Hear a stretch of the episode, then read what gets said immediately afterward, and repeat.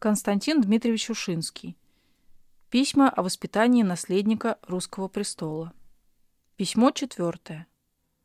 Науки эстетические. Науки эстетические, основывающиеся главным образом на развитии вкуса, не могут иметь практического значения в той деятельности, которая ожидает в жизни государя-наследника. Но не прямое, а посредственное их влияние, тем не менее, важно. Тот, кто не готовится быть ни писателем, ни критиком, ни художником, чья жизнь и без того будет слишком полна, чтобы нашлось в ней место для занятий художествами, тем не менее может извлечь из эстетических наук то одушевление, которое подвигает человека на хорошее дело и иногда придает полезному делу привлекательный художественный оттенок. Чтение великих поэтов, наслаждение художественными произведениями, не приходя во владевающую человеком страсть, что может иметь и весьма и дурные последствия для лица, необходимо предназначенного к обширной практической деятельности, оказывают благодетельное влияние, настраивая помыслы на возвышенный тон, а открывая человеку благородные наслаждения в минуты отдыха, эстетические науки часто избавляют его от многих вредных увлечений, унижающих или расстраивающих и душу, и тело. Кроме того, Государь по самому сану своему должен быть покровителем изящной литературы, поэзии и искусств.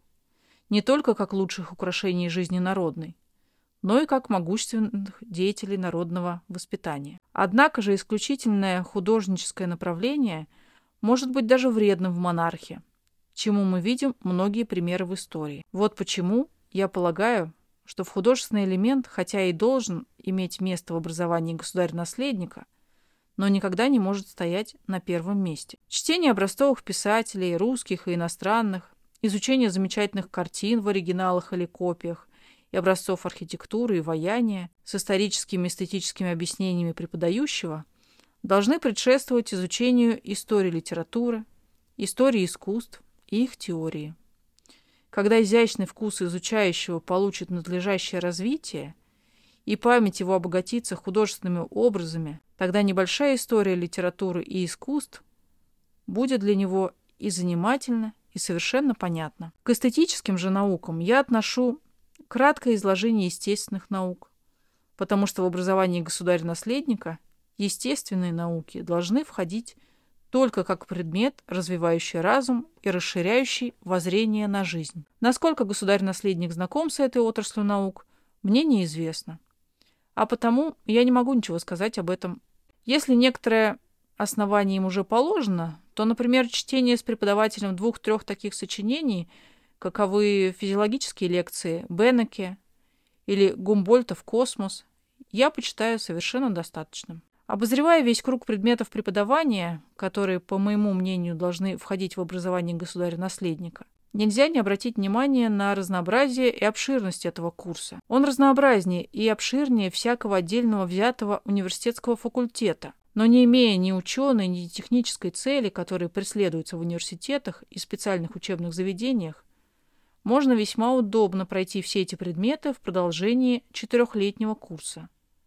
Если, конечно, на учение будет посвящено достаточно времени, и если обязанности удовольствия придворной жизни – преждевременно не будут слишком мешать учению. Жизнь, ожидающая государя-наследника, так обширна и полна, что ему незачем торопиться жить, и необходимо хорошо приготовляться к жизни предварительно. Кроме того, излагая все эти науки, преподавание должно быть оживлено одним духом, одним направлением и стремиться не к тому, чтобы передать все входящие в них познания, но к тому, чтобы сообщить государю-наследнику любовь, и навык к серьезным умственным занятиям, не только общественными делами, но и общественными науками. Если эта любовь зародится в его сердце, то можно надеяться, что он не оставит заниматься наукой и по прекращении формального учения, и будет находить в ней наслаждение посреди всей блестящей обстановки его жизни. Воспитание и здесь, как и везде, есть только приготовление к самовоспитанию.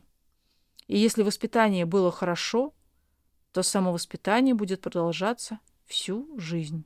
Принимая в свои руки бразды развивающейся человеческой природы, всякое воспитание должно оканчивать передачей их в руки самого воспитанника. В заключение считаю необходимым прибавить, что я высказал здесь мысли моей воспитании, или лучше сказать, одном научном образовании государя-наследника настолько, насколько мог, не будучи знаком с настоящим положением этого воспитания и стараясь преимущественно выразить дух, который, как мне казалось, должен был оживлять все преподавание, мало вдаваясь в частности преподавание каждой науки, потому что эти частности могут быть расположены так или иначе, но вести к одной и той же цели – пробудить и разъяснить в душе будущего монарха высокие интересы, ожидающие его жизни. Если я позволил себе то или иное выражение, которое бы вычеркнула цензура, то я думаю, что цензура установлена для подданных, а не для монархов. Высокое же внимание, которого были удостоены первые мои два письма, налагает на меня святую обязанность говорить везде правду. И одну только правду. Или то, что мне кажется правдой не стесняя ее выражениями. В первый раз жизни моей дала мне судьба возможность высказать истину в такой высокой сфере, где слово может всегда сделаться делом. И неужели я позволил бы какому-нибудь эгоистическому расчету управлять моей речью? Ошибок в ней, без сомнения, много, но преднамеренного уклонения от истины нет ни в одном слове. Вот что дает спокойствие моей совести. И если милосердному Богу будет угодно, Хотя одной из этой мысли дать полезное влияние на воспитание будущего монарха России, то я буду считать себя без меры и не по достоинству взысканным милостями Создателя.